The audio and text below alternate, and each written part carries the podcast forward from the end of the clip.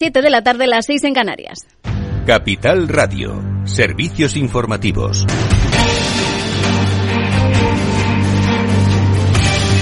¿Qué tal? Muy buenas tardes. El mercado está muy pendiente de esa reunión de la Reserva Federal. Se da por sentado que el Banco Central va a anunciar un incremento de 25 puntos básicos en la tasa de interés, del 5,25 al 5,50%. Se espera que lo deje en ese rango tras la pausa que hizo en la última reunión en el mes de junio. La incógnita ahora es hasta dónde va a llegar la Reserva Federal en este ciclo de subida de tipos que ya acumula 15 incrementos. Esto nos decía esta tarde en Mercado Abierto Joaquín Robles, analista de La subida de 25 puntos básicos ya está descontada, se subirán los tipos al máximo de los 22 últimos años y la clave será si se pone fin o no a este ciclo de subidas. Los inversores esperan que haya una subida más de cara a final de año y que con eso se termine el ciclo, pero yo creo que la reunión va a girar de si de verdad van a afirmar y confirmar que va a ser la última o van a seguir dejando la puerta abierta diciendo que son dependientes de los datos y que ya verán de cara a las próximas publicaciones. Se va a conocer a las 8 de la tarde. A partir de las 8 y 20 más o menos vamos a analizar esa decisión de la Reserva Federal con Javier López Bernardo, gestor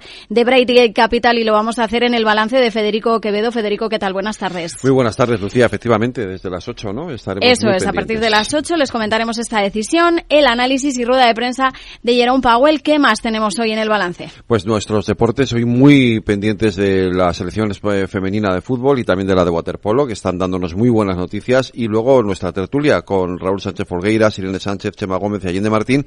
Vamos a analizar todo lo que está pasando después de las elecciones generales y los posibles pactos para formar gobierno. Pues muy pendientes de la Reserva Federal y también en España, como dices Federico, de esa formación de gobierno. A partir de las 8 seguimos eh, en España, Bolsa Española con la atención puesta en avalancha de resultados empresariales. El Santander ha disparado un 74% su resultado en nuestro país. Por cierto, que en la rueda de prensa su consejero delegado Héctor Grisi se ha pronunciado sobre el impuesto a la banca.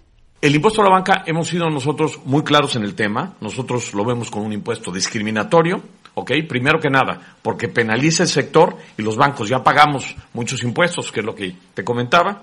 Entendemos también que los gobiernos necesitan recaudar impuestos, pero las empresas deben de pagar todo lo mismo. No sé por qué tenemos que pagar unos más que otros. Más asuntos. Los precios de algunas materias primas como el maíz o el trigo se van a mantener en niveles elevados tras la retirada de Rusia de ese acuerdo del Mar Negro. Lo ha confirmado Adrià Beso de Wisdom Tree Europa en Mercado Abierto. Detalles, Alejandra Moya ha subido el precio del trigo en la última semana un 14,5%, pero la cosa no puede quedar ahí. Creemos que la evolución de la trayectoria de los precios dependerá en gran medida de la respuesta que tenga la Unión Europea, ya que Rusia está exigiendo que se cumplan ciertas condiciones, incluida la, concesión de acceso al sistema SWIFT ah, para el Banco Agrícola ruso, pero parece ser que, la Unión Europea ha rechazado uh, estas condiciones hasta el momento.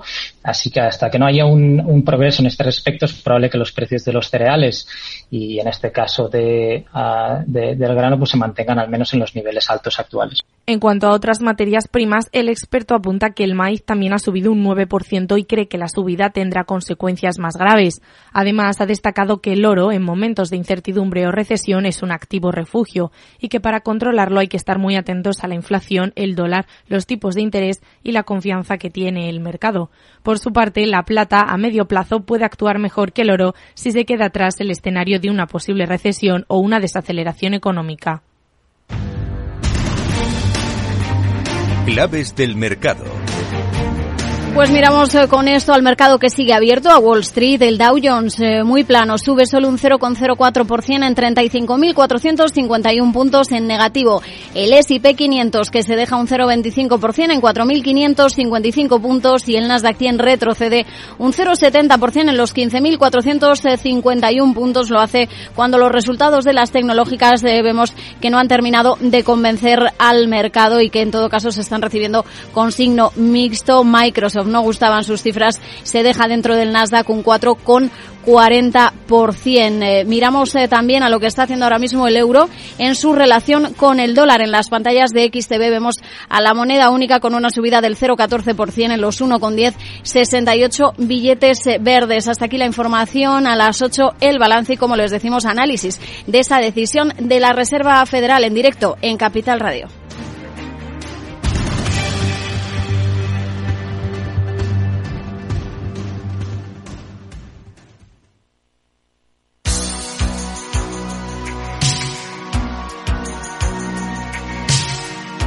Después del trabajo, After Work, con Eduardo Castillo.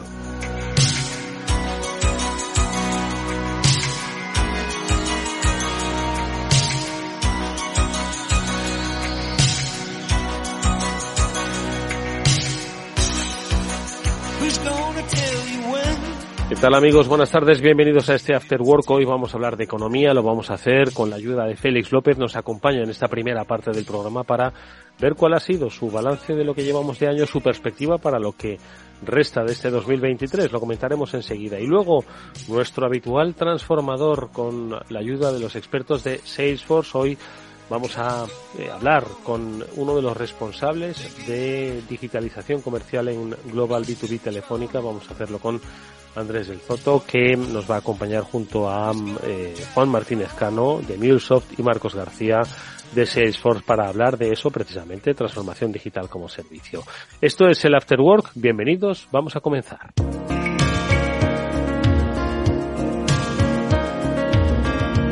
Eduardo Castillo en Capital Radio, After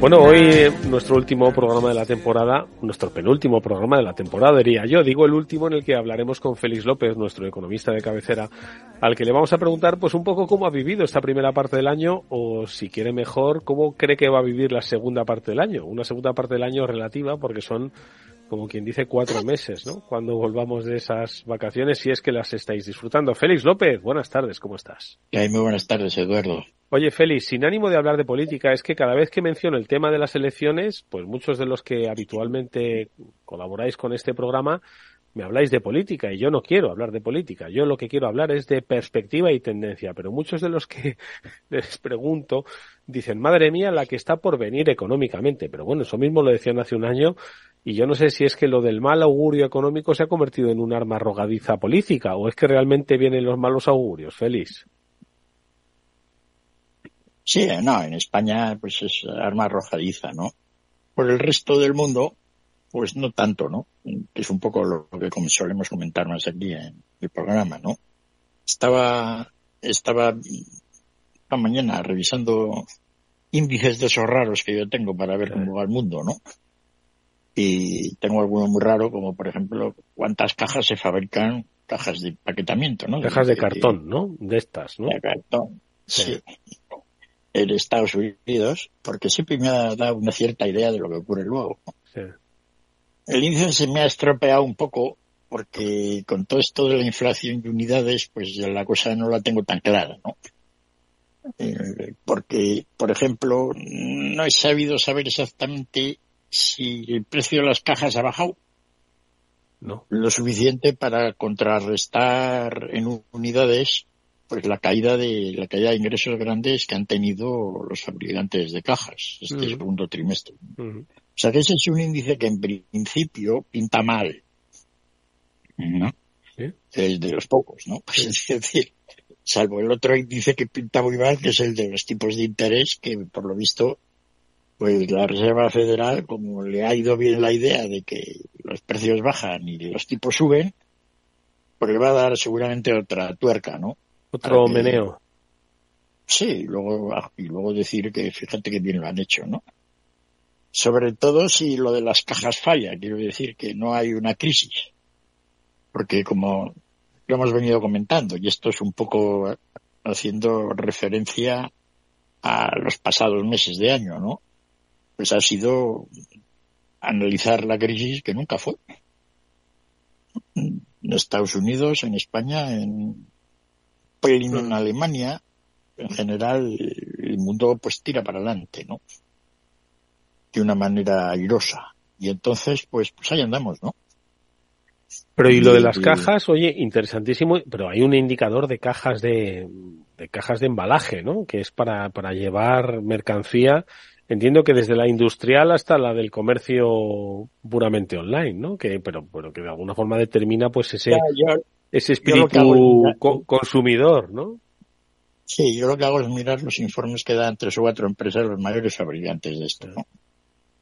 Y me hago mi índice.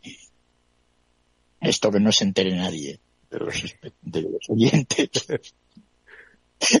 para que no me lo copie nadie. ¿No? Y entonces, pues, incluso hace unos días leí, leí un artículo en Estados Unidos de alguien que hacía lo mismo. un Félix americano, un Félix americano. Sí, así que no, no ha debido ser muy original del todo. Pero bueno, no, eso es muy elemental, ¿no? Yo creo que eso mucha gente lo seguirá.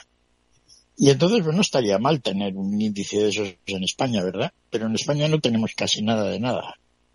Estamos un poco pobres a la hora de, poder analizar cosas. La verdad es que fíjate, ahora que nos metemos en el terreno de la estadística y que se ha puesto tanto en cuestión, ¿no? La estadística electoral, ¿no? De las últimas, eh, de los últimos días. Eh, en, en materia económica, es cierto que el INE, ¿no? Tiene una serie de, de, de eh, estadísticas ¿no? que va publicando pues para eh, dar una muestra del sentir de la actividad económica, no solo los datos de, de, de la EPA, ¿no? de, de la encuesta de población activa, sino también pues los de creación de empresas, nacimientos, eh, destrucción de empresas, fusiones. Hay muchos indicadores, pero me da la sensación de que Fíjate, tienen más ruido las encuestas estas electorales que las encuestas económicas sobre tendencias de consumo. Supongo que también muchas están en manos privadas, pero ¿te, resultan pocas? ¿Te resultan escasas, Félix? Sí, porque no terminas haciéndote una idea muy clara de la situación. Es cierto que, que todo debe estar siempre un poco confuso, porque si tuviera todo claro, nada tendría misterio, ¿no? Y entonces la cosa se complicaría más para volver a dar el misterio, ¿no? Es una especie de ley de, de la imposibilidad del conocimiento, ¿no? Una especie, pero, pero sí, eh, en general, comparado con lo que uno si quiere puede encontrar de información fuera, comparado con lo que hay en España, pues se queda uno un poco, por ejemplo, pues estaríamos hablando de las cajas españolas en vez de las cajas americanas. ¿Por qué no lo puedo hacer yo? Pues porque en España pues la fabricación de cajas está más atomizada, eh, no es tan fácil, ¿no? Perdería mucho y además la información tampoco te la dan.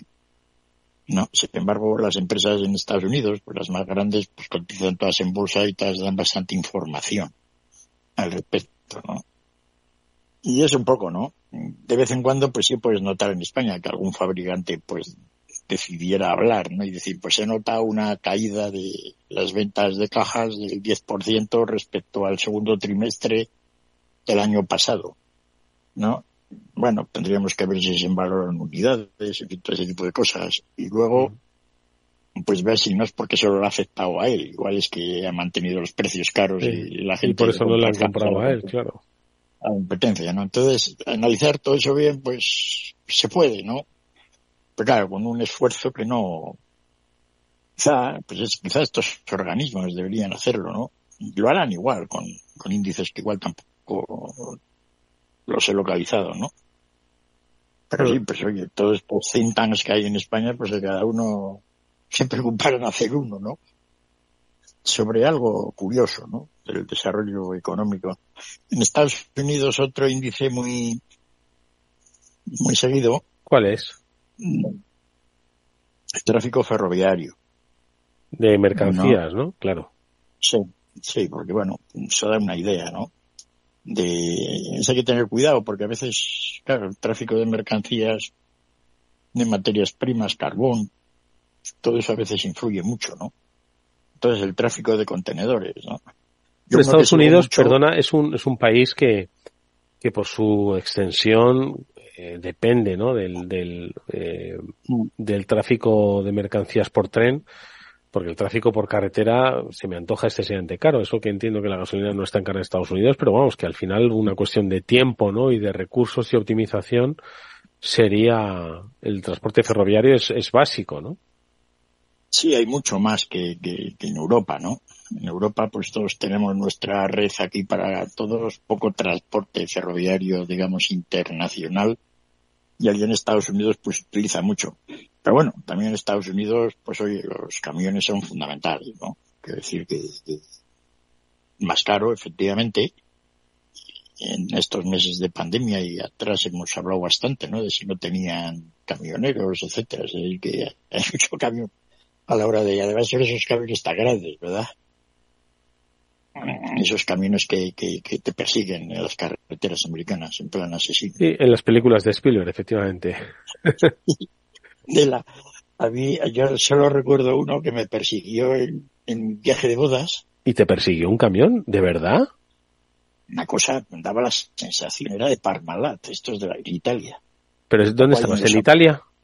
Sí, iba yo conduciendo en Italia y cruzando los, los Apeninos de un lado a otro, ahí por los abruzos, pues, pues bajaba un puerto y detrás venía un camión a toda velocidad. Madre mía. No, para dar un tono así un poco.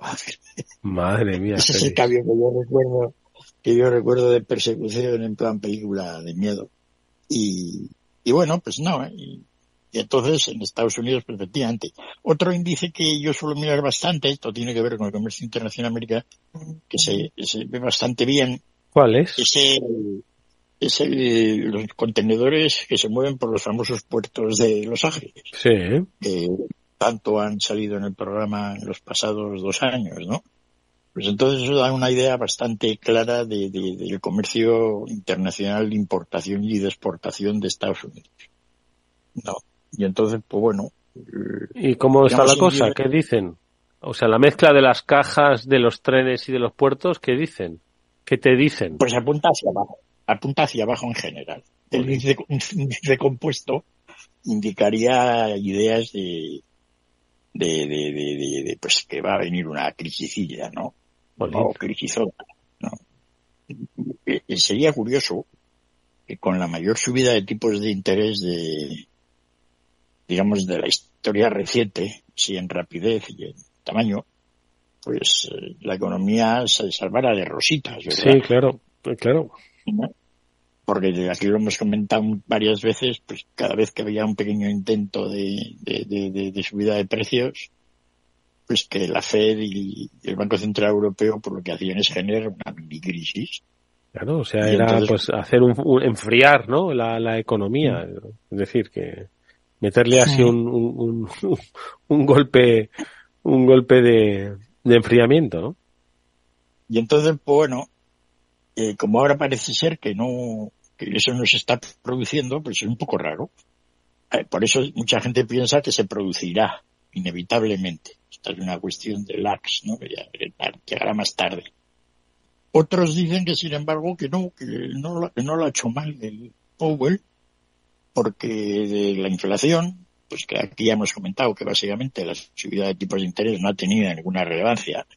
Los precios subieron por las razones que hemos explicado varias veces y están cayendo pues por las mismas razones, pues no, dicen que no, que esto que, que fue muy bueno porque ha generado una pequeña mini crisis del 2%, que ha contribuido a la a, a, bajar la inflación cinco puntos, dos debido pues a que hay menos actividad y 3% más o menos dan la idea de que lo podía haber hecho peor. Quiero decir que, que debido a que la gente confía en que la FED pues logra alcanzar el 2%, pues que eso es lo de las expectativas, ¿no? El anclaje de expectativas.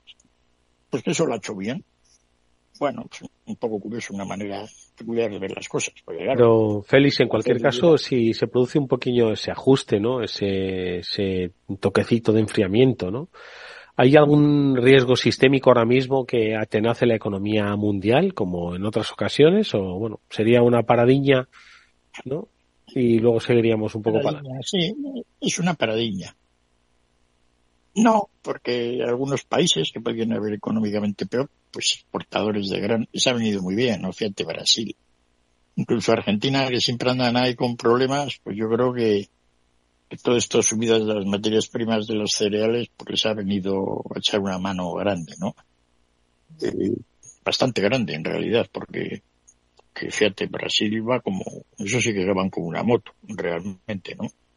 Los precios de la soja, otro índice que he hecho yo, una suma de soja, trigo, maíz, pues estaba a 100, subió a 200 y pico, fíjate más del doble hace unos meses, sí. que ahora ha caído mucho y está en 145, 150, pero está ya desde hace unos meses. O sea, están vendiendo el trigo, la soja y maíz un 50% más que hace dos años, ¿no? Entonces eso es tremendo. Entonces eso les va bien.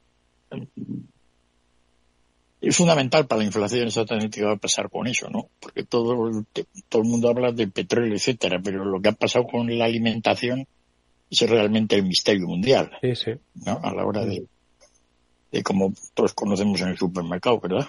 Mm.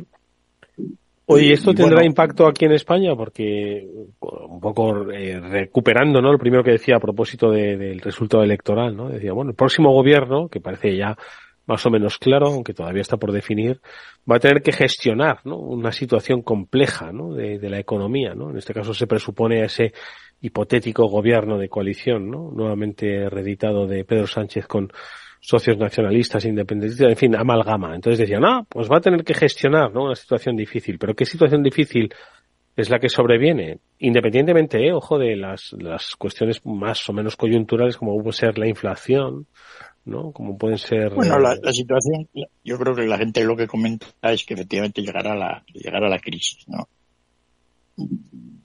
Está claro que Alemania y por Centro Europa ya empiezan a pasarlo mal.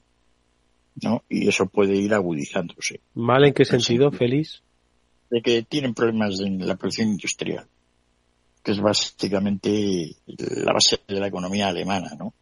Entonces llevan desde el principio de año pues que la industria cada vez va más para abajo. A veces aquí lo hemos comentado con Chima. ¿Hay pedidos o qué pasa? ¿No tienen margen, bajan sus márgenes? ¿Qué pasa? Pues todo el negocio de exportación pues está deteriorando algo la producción de vehículos automóviles, la competencia con China, menos exportaciones a China porque aquello va mal. Es decir, la, la, producción industrial en Alemania lleva unos meses, el último mes los datos del índice de producción industrial han sido, han sido para más graves, graves. Graves no, gravísimos, ¿no? Quiero decir que yo nunca había visto una cosa igual. Yo no sé si eso será pasajero o durará más, ¿no? De, de que, bueno, pues va a venir una crisis y a ver qué ocurre, ¿no? Con tipos de interés más altos y, no logran bajarse. De alguna manera, pues eso hace que de momento pues la deuda es baja porque la deuda a largo plazo se contrató a tipos muy bajitos, pero eso poco a poco irá, digamos, poniendo problemas a los presupuestos de los gobiernos. Esa es un poco la historia. Pero si no pasa nada bancario, pues las crisis o algo de materias primas gordo, como las crisis del petróleo, pues es, es, difícil ahora ver algo de lo que dice. Sí, en plan flagrante, ¿no? De madre mía la que sobreviene, ¿no? Salvo pues, el elefante en la gacharrería que ya, como, ya ni contamos con él. No. Solo no. chino. Sí. Entonces, pues bueno, pues es un poco, yo creo, el, la línea de argumento que hay. Por otra parte, pues es un argumento que tampoco se dice mucho, ¿no? Gente lees por ahí comentarios, pero tampoco al que los, el que los produce parece que esté muy confiado en lo que dice. ¿no? O al menos es la sensación que me da a mí. ¿Por no ves una idea? Que decir, ahora la situación económica, pues efectivamente, son los que peor lo hemos hecho toda Europa, ¿no? Para recuperar la idea. Pero hay la idea esa en general de que todo está más o menos tranquilo, ¿no? Seguimos con 12, 13% de paro, pues podemos seguir así 100 sí. años más, ¿no? Pasa nada, estamos ya acostumbrados. Eh, lo que no parece feliz dirimirse, aunque parece que está como un poco de baja intensidad, es cierto que hay otras cosas que pues empiezan a importarle más a la opinión pública, ¿no? Que es eh, por encima de la guerra de Ucrania, ¿no? Y es, yo creo que uno de los factores sigue desestabilizando económicamente la guerra de Ucrania o ya la economía lo ha interiorizado, lo ha asumido y ya no impacta tanto en teoría, en teoría debería estar ya un poco amortizado en el sentido de que tampoco está pasando gran cosa nueva, ¿no? De que hayamos hecho cambios grandes. Pues el petróleo sí ha subido algo de precio, eso ha sido lo más notorio, digamos, del último mes. El petróleo ha subido un 10% o así. Eso tiene una relación directa indirecta con la guerra de Ucrania, pues a través de Rusia, la producción de petróleo y lo que dice la OPEP, ¿no? Pero es tan, tan, tan indirecta el comercio pues está parado, salvo los que se están hinchando a ganar dinero, que son los chinos, ¿no? Les están mandando de todo. Entonces, pues eso, los trenes que van por, por ahí por Kazajistán y llegaban aquí hasta Coslada, pues ahora paran todos en Moscú, y allí, final de trayecto, Y, antes había tres trenes al día, ahora debe haber como 30. ¿no? Es una cosa tremenda. Ver pasar los trenes, por lo visto, por allí por la frontera entre China y Kazajistán y, Rusia, ¿no? Entonces, pues esa parte del comercio se ha mantenido. A China eso no le viene mal, aunque China es tan grande que tampoco eso le hace tanto, ¿no? De que todos los coches que se, yo creo que el 90% de los coches que se están vendiendo ahora en Rusia son todos chinos. ¿no? Entonces eso es una auténtica oleada de exportaciones chinas a Rusia. Y eso, pues a los chinos les va bien, a los rusos les mantiene un poco más o menos la economía. Los rusos han logrado por fin poner el tipo de cambio del rublo a algo que, fuera más razonable a Putin para tener dinero para seguir matando gente y que es un rublo pues alrededor de 90 porque con rublos menores pues los ingresos de exportación de petróleo le dan pocos rublos no y bueno, después de muchos esfuerzos de, todos, sobre todo porque importaban poco, pues quiere decir que ahora ya importan mucho. Ya logran, de alguna manera, necesitar divisas y el tipo de cambio pues ha ido bajando. Pero no creo yo que en el mundo eh, eso haya tenido un efecto. Mm. Se verá a ver ahora qué pasa con el precio del trigo. Ahora que han cortado otra vez los suministros de trigo, estaba yo mirando los últimos días que ha pasado con el precio del trigo en el mundo. Subió un poco, pero luego se ha mantenido. O sea que de momento, pero eso efectivamente, si de alguna manera se bloquea, pues va a tener otros efectos realmente grandes. ¿no? Oye, Félix, ¿y, ¿y qué es lo que va a pasar, tú crees, con, con yo creo, no sé, con aspectos eh, pues como lo del Estados Unidos eh, va a llegar al tercer año de mandato de Joe Biden, parece mentira, eh, que ya ha pasado tres años, ¿no? Y, parece que la economía estadounidense, aunque tú has visto pues esos, esos signos, ¿no? De un poquito de, pequeña desaceleración, pero bueno, parece que el mandato, parece mentira que en enero se cumplan tres años ya de Biden, ¿eh? es que el tiempo pasa demasiado rápido, ¿eh? Tiempo pasa muy rápido, ¿no? No, un poco contando se nos ha olvidado de lo importante que ha sido los últimos seis meses. ¿El qué? Eh, aparte de, aparte de toda la inflación, lo de los pasados seis meses ha sido el desate universal por, por dar dinero para fabricar chips. ¿Ah? Ahora todos los gobiernos del mundo pues están soltando sí, en cantidades apreciables. Y aquí también, ¿no? Hemos tenido, hemos sacado foto, ¿no? Hemos sacado fotos sobre una eh, la instalación de una manufacturera ¿no? de semiconductores en España. Estamos todos ahora como locos, ¿no? Sí, pero claro, las cantidades son en unos sitios, aquí cientos de millones y Alemania quiere invertir en total 70.000 millones, ¿no? Entre 20.000 que van a dar y 50.000 que van a hacer entre todos los alemanes y la Intel y todo el mundo que vaya a poner fábricas allí, ¿no? Eso, fíjate hasta qué punto los alemanes deben estar alarmados con, con, con punto de vista industrial que han lanzado esa iniciativa que era ni pensable, ¿no? Y en Estados Unidos, por lo mismo, el Biden pues ha dado allí dinero para que se pongan allí donde, donde enterraba el dinero el de Breaking Bad, pues que pongan allí fábricas de chips y por todos lados, ¿no? Mm. Y en Europa, pues, por mucho, en Estados Unidos, en toda Europa en realidad, ¿no? Estaba yo mirando, te quedas sorprendido de que todos los países tienen facturías de 5, 6, 7 mil millones de dólares para, para hacer eso, ¿no? Entonces, pues, bueno, no sé hasta qué punto hay, no, sé si de repente van a sobrar chips en todo el mundo dentro de dos años, ¿no? Bueno. Veremos, Félix, veremos. Veremos qué es lo que pasa en cuatro semanas, que es cuando nos vamos a volver a hablar, a ver qué es lo que ha pasado. Todos los veranos la economía nos da algún pequeño sustillo o algún pequeño toquecillo, ¿verdad? Parece que estamos descansando y de repente, ¡pum! Veremos cuál es este año. Bueno, en cualquier caso, si se produce y es muy serio, pues volveremos a hablar. Si no, en septiembre analizaremos cómo ha sido. ¿Te parece, Félix? Pues nada, que pase todos los oyentes un verano, un agosto, digamos, pacífico y tranquilo.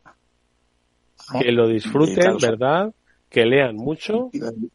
Iba, a decir dedicados a la caza o a la, a la caza, a la pesca o al oporto, que son nuestras sugerencias. Bueno, pues cualquiera de esas siempre va a estar bien. Nosotros te agradecemos mucho, Félix, que hayas estado con nosotros. También te deseamos un feliz descanso.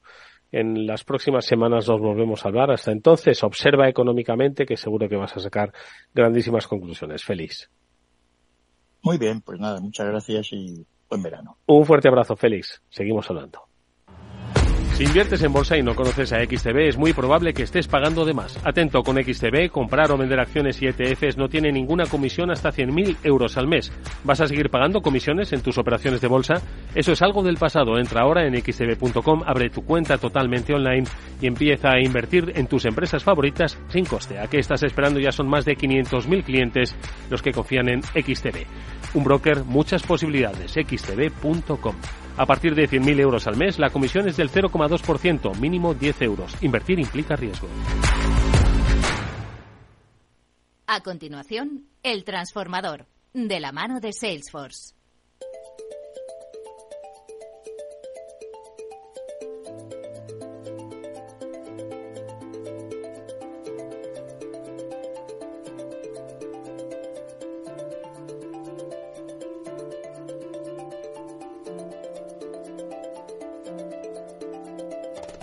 Bueno, pues ya estamos aquí con nuestros invitados, lo decíamos al principio, hoy programa de transformación y junto a los especialistas de Salesforce y de MuleSoft vamos a hablar con una gran compañía de referencia en nuestro país, de referencia en todo el mundo, de muchos aspectos. Vamos a hablar de cloud, vamos a hablar de negocio entre empresas, de business to business, vamos a hablar de transformación y de digitalización. Y lo vamos a hacer con la ayuda de Andrés del Zoto, que es Head of Global B2B de Telefónica digitalización comercial en el área de telefónica. Bueno, pues ahora enseguida le vamos a saludar porque nuestros especialistas de Salesforce hoy que nos acompañan son Juan Martínez Cano, que es Account Manager de MuleSoft. Juan, ¿qué tal? Muy buenas tardes, ¿cómo estás? Buenas tardes, Eduardo. Fenomenal. Aquí estamos. Un placer, gracias. Y agradecer a Telefónica y especialmente a Andrés, ¿no? Que estoy aquí con nosotros y, y comparta su experiencia, ¿no? Ahora lo va a hacer largo y tendido en este programa. Además, también con la ayuda de Marcos García, que es Global Account Manager de Salesforce para la cuenta de Telefónica. Marcos, buenas tardes, bienvenido igualmente. Buenas tardes, Eduardo. Gracias por la oportunidad de estar aquí. Sobre todo, gracias, Andrés, que hoy nos va a contar cómo intentamos ayudarla en el día a día y cómo se transforma. Bueno, ya le hemos mencionado los tres. Ahora sí que le saludamos. Andrés del Zoto, buenas tardes. ¿Cómo estás? Buenas tardes a todos. Gracias por invitarme. Gracias por compartir este, este momento, esta tarde con vosotros. Oye, lo primero de todo, eh, la gente que sabe eh, quién es Telefónica eh, es una referencia ¿no? en el sector de las eh, telecomunicaciones, de la tecnología, del contenido, de la digitalización a escala global. Son muchas las compañías, además, y las áreas ¿no? de, de trabajo que tiene Telefónica, pero quizás no acaba de identificar la que hoy nos trae aquí, que es eh, B2B Global, ¿no? Estamos hablando de digitalización comercial. Por un poco situarnos, porque yo creo que es también la que nos va a ayudar a transitar, ¿no? En el eh, tema de, pues que nos ocupan ese transformador, cómo las compañías se transforman, cómo se digitalizan, cómo cambia esa cultura digital, cuáles son las herramientas, dónde se mueven esas herramientas. ¿Situamos de nuevo al, al, oyente, Andrés? Vale. Sí, estamos en un área global, como mencionábamos antes, dentro de Telefónica, con foco en las empresas, las empresas desde las grandes multinacionales hasta las pymes más pequeñas. Y, nuestra labor dentro del grupo corporativo es ayudar a, que cada una de nuestras operaciones de negocio cumplan sus objetivos de, de, de negocio, de ventas, con foco principalmente eh, por orden de importancia en España, en Brasil, en Alemania, en UK y también en Latinoamérica y compañías globales que venden no solamente la huella de Telefónica, sino también a, a nivel, a nivel global. Vale, y esa ayuda a, en los procesos de digitalización, ¿qué incluye? ¿Qué pasos eh, incorpora o cuál es un poco, digamos, ese abanico de oportunidad que encuentran? ¿Dónde lo encuentran? Bueno, básicamente cuando eh, nosotros trabajamos con los clientes de grandes cuentas, nos piden algunas cosas diferentes a las que nos piden las pymes. Pero nuestros comerciales, que son al fin y al cabo los que hacen de interfaz entre esos clientes y Telefónica, son los encargados de encontrar dentro de, la oferta de servicios que tiene Telefónica ampliamente y diferente a lo largo del mundo, qué se le puede vender a, a estos clientes y cómo lo pueden hacer de la mejor manera. Y nosotros, como área global de B2B, es son ellos a los que ayudamos, a los comerciales, a los equipos de cuenta, no solamente los comerciales, sino los ingenieros de cliente, los ingenieros de postventa. Para nosotros comerciales son todas las personas que atienden a un cliente. Y, desde nuestro área tratamos de darle herramientas y soluciones que amplifiquen su trabajo, que puedan hacer más en, en, su día a día con, con, sus clientes. Y para eso solemos dotarlos de, de, nuevas tecnologías, de tecnología y de herramientas, en este caso eh, principalmente Salesforce. Eso es lo que te iba a preguntar. Ahora, por supuesto, vamos a hablar tanto con, con Juan como con Marcos ¿no? de ese acompañamiento. ¿no? Pero, ¿de dónde proviene este uso de Salesforce en la organización? ¿Cómo es esta organización tecnológica? Bueno, la historia de Telefónica con Salesforce ya tiene 10 mm, años. Empezamos con, años, ya son años. empezamos con Salesforce cuando poca gente eh, oía hablar ese nombre en las empresas en Colombia. Eh, Colombia fue el primer país que implementó Salesforce dentro de, nuestra extensa huella internacional y, luego lo fuimos extendiendo al resto de los países. Latinoamérica fue el precursor y tuve la suerte de estar en ese equipo que, implementó Salesforce a lo largo de toda Latinoamérica y poco a poco lo fuimos extendiendo al resto de los países. Luego tuvimos unidades para multinacionales, para mayoristas, luego en Brasil, España y lo último fue darle servicio a eh, esta nueva unidad global dentro de Telefónica eh, con la nueva estrategia que, hemos lanzado hace cuatro años. Bueno, te pregunto en este caso, Marcos, ¿no? Son diez años, ¿no? Los que lleváis acompañando. Eh, ahora vamos a un poco a definir esos papeles y también el propio papel que hace Mulesoft, pero un poco desde tu óptica y perspectiva. Pues mira, el matrimonio o el partnership existe previo a mi llegada a Salesforce y, bueno, pues he tenido la suerte de poder estar en esta última etapa del, del viaje con ellos pero es verdad que a Telefónica hay que llamarle lo que nosotros denominamos un trailblazer. Es un pionero. Tomaron una apuesta decidida y seria por gestionar sus negocios B2B de la manera como lo hacen más las multinacionales de tecnología como las que nosotros trabajamos. Ellos vieron que toda la llegada del nuevo portfolio digital y las nuevas capacidades que tenían que dotar a las comunicaciones de esta generación se veían obligados a hacer una venta de valor y en eso Telefónica, y estoy aquí, es agradecer que tomó una decisión de pionero y tiene un desarrollo y un liderazgo dentro del sector de las telecomunicaciones en el uso de Salesforce que yo espero y pregunto cada vez que estoy con ellos si de verdad ellos han percibido la productividad que les debe de aportar la herramienta. Y ahí es un poco donde donde pido tu, tu feedback, eh, Andrés. Sí, claro, fue una decisión estratégica, fuimos poco a poco, el crecimiento de Telefónica y la huella de Telefónica no fue de un día para el otro, nosotros como compañía hemos crecido adquiriendo distintas empresas y eso ha llevado a que cada uno venga con, con su legado, ¿no? Con, ya tenían sus procesos, ya tenían sus sistemas, sus herramientas y, y lo que permitió la, la, decisión y la estrategia de implementar Salesforce a lo largo de toda la, la compañía, esté donde esté, fue homogenizar un poco esa estructura de cara al cliente, cómo gestionar internamente nuestros procesos de una manera más eficiente. Y, hay distintas olas, ya lo tenemos desplegado en todos lados, pues ahora hay que darle un empuje a esa adopción y, y, darle cada vez más a los comerciales para que, para que esa herramienta sea cada vez más productiva, más útil y que, y que les ayude en su día a día, sobre todo. Además, eh, este mapa eh, yo creo que cobra especial importancia un aspecto que destacabas, Andrés, y es que estamos hablando de una unidad global, ¿no? Pero que de alguna forma pues eh, opera en, localmente en determinados mercados, ¿no? Entonces, esta combinación, ¿no? De lo global y lo local, ¿cómo, cómo lo hacéis? ¿Cómo se integran estos catálogos en, desde ese punto de, un catálogo global desde un punto de vista local? Y ahí entiendo que también MuleSoft tiene, tiene mucho que decir. Correcto. Bueno, es un gran desafío porque eh, hasta hace pocos años cada país tenía autonomía de venta de su propio catálogo. Por mm. supuesto que tenemos productos y servicios comunes en las distintas organizaciones, pero cada vez más eh, todas las empresas y las multinacionales en particular vamos a la escala. Y para tener una escala y una calidad internacional de los productos y servicios que vende Telefónica, en el último plan estratégico presentado por la compañía a finales de 2019 se tomó la decisión, una de las decisiones de ese plan estratégico fue montar la nueva Telefónica Tech, que es una compañía global centrada en varias líneas de servicios digitales como la ciberseguridad, el cloud, el IoT, el big data, la blockchain y eh, sus brazos comerciales continúan siendo las operaciones locales. Entonces, esta nueva compañía también se la dotó de, Salesforce y, y, de la herramienta comercial que utilizaban ya por decisión estratégica el resto de las operaciones, pero teníamos que ese gran desafío de conjugar los catálogos locales y la operación local con nuevos productos y servicios globales que estaban en otra compañía del grupo. Que aunque todos somos Telefónica, tenemos distintos procesos y organizaciones que había que orquestar de una manera muy eficiente. Es ahí donde, donde MuleSoft eh, toma eh, vital importancia para nosotros porque es lo que nos permite eh, orquestar esos procesos comerciales que necesita un país de esa unidad global y cómo la unidad global disponibiliza su catálogo a los países para que los comerciales locales lo puedan lo puedan comercializar. sí, ahí ha sido ha sido clave, ¿no? El papel, como comenta eh, Andrés, ¿no? De, de MuleSoft y de cómo hemos ayudado, digamos, en ese onboarding, ¿no? De los nuevos países que se tienen que ir incorporando, digamos, para ejecutar esa estrategia global y cómo, digamos, desde nuestra plataforma, pues hemos ayudado a reducir, digamos, esos tiempos, ese time to market, ¿vale? Que también es tan crítico, tan importante, ¿no? Y cada día cada día más en cómo, digamos, optimizamos más el uso de, de esas plataformas, ¿no? Y somos capaces de incorporar nuevos desarrollos, nuevos servicios dentro de ese catálogo ¿no? global. ¿no? La reusabilidad, que al final es un, un, componente clave y fundamental ¿no? dentro de nuestra, nuestra plataforma, pues ha sido un elemento que al final ha ayudado a, Telefónica en todo este despliegue ¿no?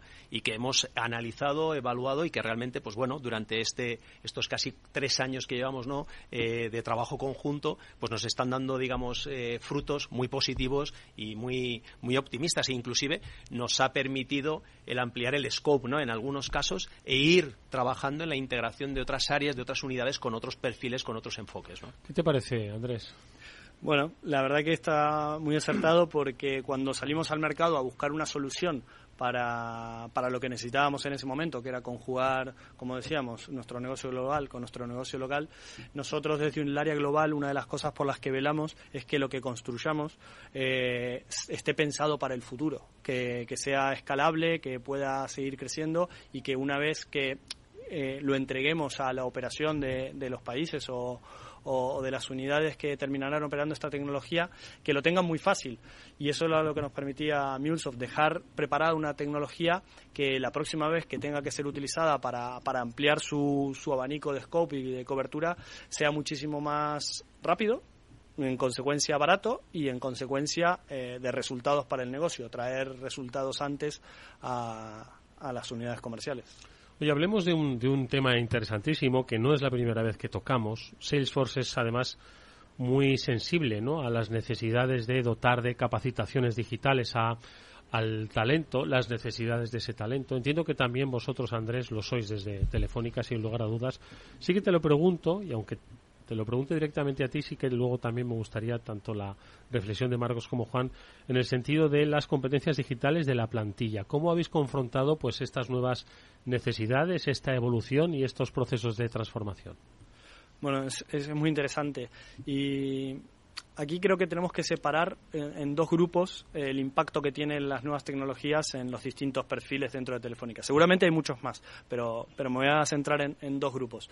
Uno es eh, el, el, usuario de esa tecnología, ¿no? el usuario que se encuentra todos los días, en este caso con Salesforce, y cómo lo adopta como uh -huh. nueva herramienta. Al fin y al cabo, para nosotros, aunque, aunque suene un poco tradicional, eh, es una herramienta ¿no? para, para ese comercial y, y siempre han utilizado herramientas para hacer las cosas. Entonces, tener herramientas más de vanguardia es, es, un nuevo skill que esa persona adquiere y se la lleva con él para toda la vida. Uh -huh. Tener nuevos skills digitales hoy es una necesidad eh, es un vital. valor. Ya no es un valor, es una necesidad y el valor eh, lo tiene dentro y fuera de Telefónica. Además, no son, como, como comentamos alguna vez, no es una herramienta que solo se use dentro de Telefónica, sino que tiene un valor de mercado conocer utilizar esta herramienta. Por hacer una analogía, es, es aprender a utilizar un martillo en la época eh, medieval, que lo podías usar eh, en un sitio o en otro, pero ya aprender a usarlo era útil para ti en el contexto en el que estés. Pues esto es lo mismo, independientemente de que esa persona esté dentro o fuera de Telefónica, es un nuevo skill que le va a permitir eh, valer más eh, en el mercado y como, como persona. Y luego tenemos otro grupo de personas que, que es lo con la que yo trabajo en el día a día, que somos los que tenemos que entender esa tecnología y aterrizarla dentro de las necesidades que tenemos como empresa. Y, y ahí es, es, es muy interesante porque suele haber poca disponibilidad de este tipo de, profesionales en, la industria. Entonces, eh, con la ayuda de Salesforce, con la ayuda de los partners, con la ayuda de, los distintos canales que tenemos para adquirir esa tecnología, la tenemos que incorporar y la tenemos que aterrizar eh, en, nuestro negocio del día a día. Y eso, la verdad que no se adquiere de un día para el otro, pero una vez adquirido es un escalón que ya no bajas y, vamos subiendo escalones eh, tratando de reconvertir perfiles que necesitamos que tengan una visión del negocio de Telefónica. Eh, las personas que tenemos en el equipo vienen de equipos comerciales, vienen de consultoría, vienen de preventa, vienen de, distintas áreas que conocen muy bien el proceso, pero ahora mm. tienen que conjugar en su cabeza y cómo aplicar la tecnología y el negocio. Marcos. Bueno, pues yo aquí que Andrés ha descrito perfectamente cómo es el, pastorear todo lo que es un proceso de cambio tan fuerte como la adopción de las tecnologías, yo aquí te preguntaría, en, en, la siguiente ola de transformación a la que estamos llegando y que a todos nos aprieta en estos días, que es cómo va a impactar la inteligencia artificial, cómo va a impactar la, la, la tecnología generativa, el GPT, y donde Salesforce ya está haciendo anuncios importantes de cómo hacer, yo, Andrés, lo que le diría es, ¿estás viendo que esto puede ser parte de la siguiente ola transformadora en la que estáis y pensáis que eso además le va a dar productividad en las tareas que realizan a día de hoy con la adopción que tenéis? O sea, lo siguiente que viene en esta línea, ¿pensáis que puede ser una oportunidad más para seguir ganando productividad? Eh, estoy convencido que sí. Eh, todavía estamos intentando entender de qué manera. Eh, este año creo que va a ser la palabra del año OpenAI o ChatGPT o, o, lo que esté relacionado con inteligencia artificial o Einstein GPT. Eh, ahora estamos completamente eh, abiertos y escuchando qué tienen las, las empresas para, para llevar a cabo ya y, y estamos escuchando muy frecuentemente a Salesforce todo lo que están haciendo con la tecnología de, inteligencia artificial llevado ya a la atención al cliente, ya no son para procesos internos, sino de cómo con, con todos los cuidados de con Human in the Loop para que no la tecnología no hable directamente con el cliente, sino que siempre haya una persona que garantice en el medio, o con los cuidados que hay que tener de la gestión de la información privada, de que no podemos abrir los procesos, los números o los datos de Telefónica a, a OpenAI directamente, sino que necesitamos contar con un socio como Salesforce o, cualquier otra compañía que se tome muy en serio eh, el tema de, la inteligencia artificial para trabajar de manera mixta entre información privada e información pública, combinarlo y hacerlo llegar a, los usuarios, a los comerciales, a los ingenieros o a los, o a los clientes finales de Telefónica de una manera eh, responsable. Juan, no sé si que preguntar sobre reskilling que estamos hablando o sobre inteligencia artificial. O bueno, ahí, ¿eh? podríamos tratar dos puntos, ¿no? Y sí que es interesante también destacar, ¿no? Desde, digamos, por ejemplo, desde MuleSoft, ¿no? Como, como cloud de integración dentro del, ecosistema Salesforce, pues como hemos trabajado con Telefónica, ¿no? Apoyándole desde la perspectiva de el servicio, ¿vale? Para ayudarles a que ellos vayan acogiendo esa autonomía, ese reskilling, ¿de acuerdo? Y luego también como hemos hecho haciendo, haciendo un trabajo, digamos, de seguimiento, formándoles a ellos en todo lo que es la tecnología de MuleSoft para que cada vez más tengan esa autonomía, ¿no? Adquiriendo, pues bueno, aunque siguen contando con ayuda de, integradores, partners, pero sí que empiezan a tener un grado de autonomía y de madurez en la, en la plataforma de, de MuleSoft que le permite, digamos, abordar muchas iniciativas de manera autónoma, ¿no? Y ahí hay otro punto que sí también lanzaría, ¿no? Como cuestión, como pregunta, y es todo el tema de la hiperautomatización, ¿no? O sea, eh, es verdad que desde Salesforce estamos trabajando mucho en el tema de inteligencia artificial, pero también estamos hablando de la hiperautomatización, el término, ¿eh? Como otro punto eh, donde no solo hablamos de, oye, determinados casos esa automatización es una integración, ¿vale? O puede ser un robot que automatice un proceso, o cómo orquestamos determinados flows, ¿no? Dentro de Salesforce, ¿no? Y ahí también interesante conocer, ¿no? La, perspectiva de, de Andrés, porque es un área en el que estamos poniendo un foco, ¿no? Muy, muy incisivo como como compañía y bueno, pues conocer también su, su perspectiva, ¿no? Yo creo que es interesante. Sí, hace, hace unos años recuerdo, recuerdo algunas presentaciones que decían todo lo susceptible de ser digitalizado será digitalizado, todo lo susceptible de ser robotizado será robotizado. Y uno lo leía y lo creía como algo que, que otro iba a hacer. lo, lo, interesante es que hoy lo estamos haciendo nosotros, lo estamos haciendo con, con, con, la ayuda de Salesforce, con la ayuda de MuleSoft, pero lo estamos haciendo día a día en, en, en, nuestros propios procesos. Y yo creo que no es algo que empieza y se termina, esto es a, a más a más, cada vez creciendo y metiendo más cosas que la gente deje de hacer para que lo haga un proceso, para que lo haga un robot, para que lo haga una herramienta y, y, como he dicho alguna vez, tratar de dejar a la gente sin trabajo, pero no sin empleo, sino que el trabajo, el, lo que tengo mucho trabajo que hacer, que eso lo hagan las herramientas y que yo me dedique uh -huh. a hacer lo que realmente a mí me gusta, que es mi empleo, mi labor de relacionarme con las personas, de sentarme con un cliente o, o de hablar con alguien, pero eso que me tengo que sentar cuatro horas solo y que nadie me moleste para hacer, que, que no haya que hacerlo nunca más, uh -huh. que, que esté hiperautomatizado. Bueno, yo estamos escuchando de la mano de nuestro invitado hoy, Andrés del Zoto, eh, cómo, ¿no? Eh, con el trabajo, eh, la ayuda, la integración y los objetivos bien definidos, ¿no? Pues se dirige hacia una nueva relación con el cliente. Es un poco lo que yo te quiero preguntar, ¿no? Si ya se pueden definir medir y definir esos resultados ¿no? de esta descripción que habéis hecho sobre el trabajo, sobre la integración, sobre la incorporación, sobre la escucha activa frente a la inteligencia artificial, sobre la entender la hiper, eh, hiperautomatización, todos estos procesos. ¿Cómo los podrías definir que estáis viendo ese resultado en vuestra relación con vuestros clientes? A ver, eh, nosotros claramente después de que implantamos algún, algún proceso nuevo, alguna automatización nueva, tomamos medidas y, y, vemos qué tal el resultado, ¿no? Tenemos que, tenemos que demostrar de lo que dijimos que íbamos a hacer que, que está funcionando.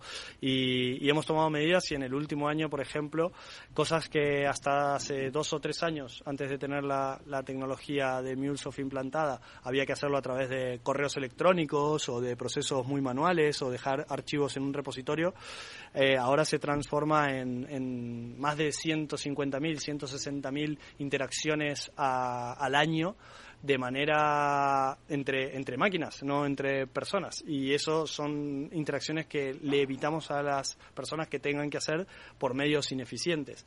También eh, hemos manejado más de 50.000 oportunidades entre distintos países sin que sean percibidos por los comerciales, por los ingenieros, si se lo están pasando o pidiendo ayuda a un compañero que tienen detrás de la pared o a un compañero que tienen del otro lado del Atlántico. Uh -huh. Y todo eso mm, era impensable hace unos años y hoy cuando lo medimos y miramos los números, cuántos correos electrónicos, cuántas llamadas, cuántas cosas hemos podido eh, simplificar eh, después de haber implementado esto.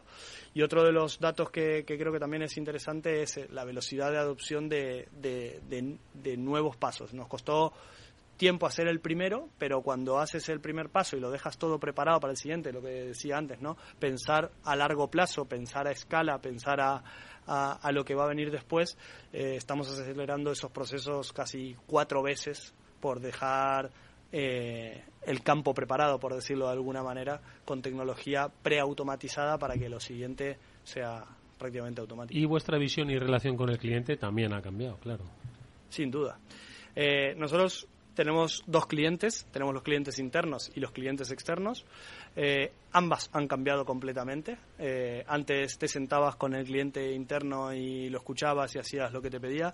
Ahora ese cliente interno te pide mucho más, te dice, oye, proponme tú qué hay que hacer. Y tanto la relación con nuestro cliente final, nuestras em las empresas a las que les vendemos en el B2B, como el cliente interno, esperan mucho más de Telefónica, esperan mucho más. Y esa relación es completamente híbrida ahora. Creo que nos ha transformado a todos lo que ha sucedido años atrás y, ya no hay una única manera de relación. La relación digital se considera dada, tiene que existir sí o sí. Cada vez a las personas nos gusta menos hablar por teléfono, y, soy de Telefónica. Eh, cada vez a las personas nos gusta resolver más las cosas por nuestros propios medios, no hablar con alguien o no pedirle a alguien eh, nada para hacer.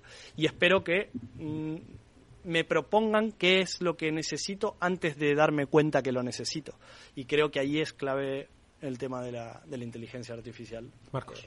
Yo en la experiencia de esta generación de, de construcción de procesos de automatización, hay un tema que en mi Trailblazer, que es Telefónica, del que me siento orgulloso, y Andrés es representante, creo que es importante para algunas empresas que nos estén escuchando hoy en día, que es cómo habéis vivido vosotros la experiencia de haber vivido la época en que los sistemas eran permanentemente siempre gestionados desde los centros de IT a este nuevo modelo de gobierno que tenéis donde la colaboración de la fábrica de IT y los procesos gestionados por IT más el negocio están dando resultado a esta transformación.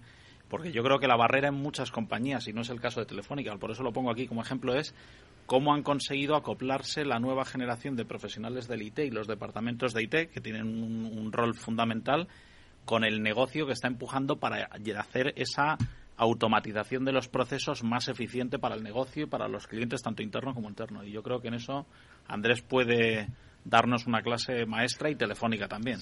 ahí, ahí, haría también incluso un matiz, ¿no? Esa, esa tendencia, digamos, que estamos contando, digamos, este, este caso concreto, ¿no? En toda la parte, digamos, de integración de distintas unidades de negocio, pero esa apuesta por API First, ¿no? Como compañía también está siendo clave, y fundamental ¿no? en todo este proceso, digamos, de, transformación y de cambio. ¿no? Es decir, el apostar por, oye, ¿cómo me abro yo hacia otros? ¿Cómo voy a integrar no solo el negocio interno, sino hacia terceros? También es un, aspecto clave y fundamental ¿no? en todo este proceso. La verdad es que nos quedan dos minutos eh, para una, una clase que no podríamos dar en este tiempo, pero sí que tenemos un minuto. Precisamente habéis puesto eh, quizás esas líneas de futuro. Y es lo que le quiero preguntar a Andrés, ¿no? ¿Dónde tiene esa visión puesta? Aunque ya nos ha dado muchas pistas. Este último minuto, este último minuto de programa, ¿dónde ponemos el foco futuro, Andrés?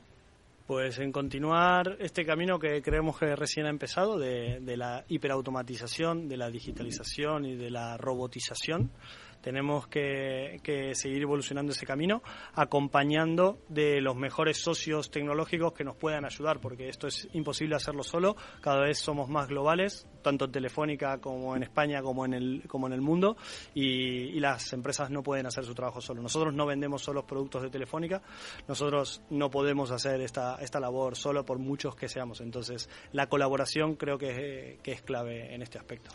Es eh, interesantísimo lo que habéis compartido con nosotros, lo que Andrés del Zoto, Head of Global Business to Business, Digitalización Comercial en Telefónica, ha compartido con todos nosotros. Deseamos toda la suerte del mundo en este camino interesantísimo. Hasta muy pronto. Muchas gracias. Y también, por supuesto, a Juan Martínez Cano, account manager de MuleSoft. Juan, gracias. Hasta un próximo programa. de nuevo. Y a Marcos García, global account manager de Salesforce para la cuenta de Telefónica. Gracias, Marcos. Gracias, Eduardo, y gracias, Andrés y Telefónica por Nos despedimos de este, de este eh, transformador. Lo tendréis, por, por supuesto, en el podcast en la página web de Capital Radio. Y nosotros también nos despedimos de vosotros hasta mañana, que volveremos a las 19 horas aquí en la sintonía de Capital Radio. Jorge Zumeta cerrará técnicamente el programa. Os hablo Eduardo Castillo. Hasta mañana.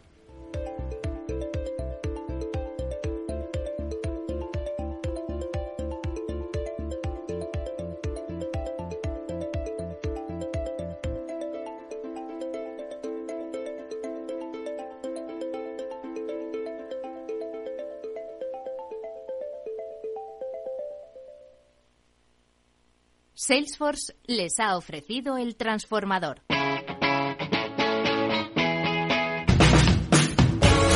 Capital Radio. Despierta la economía.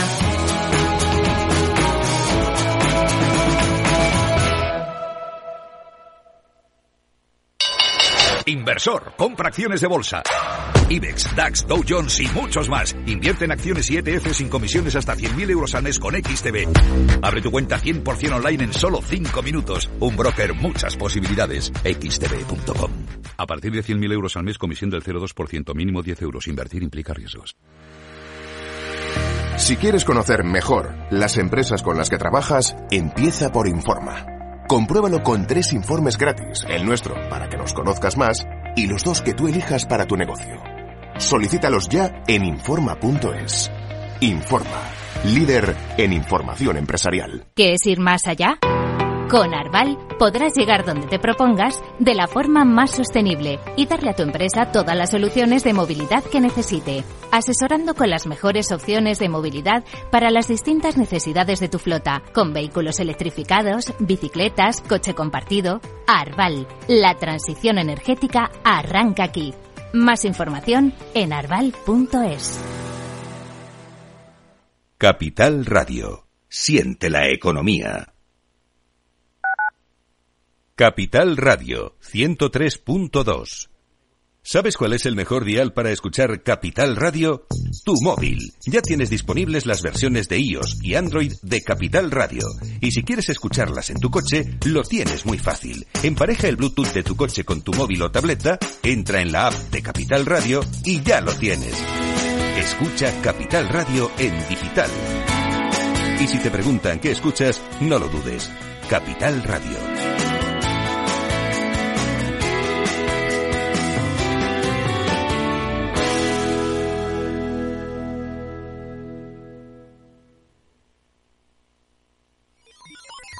Los robots escuchamos Capital Radio.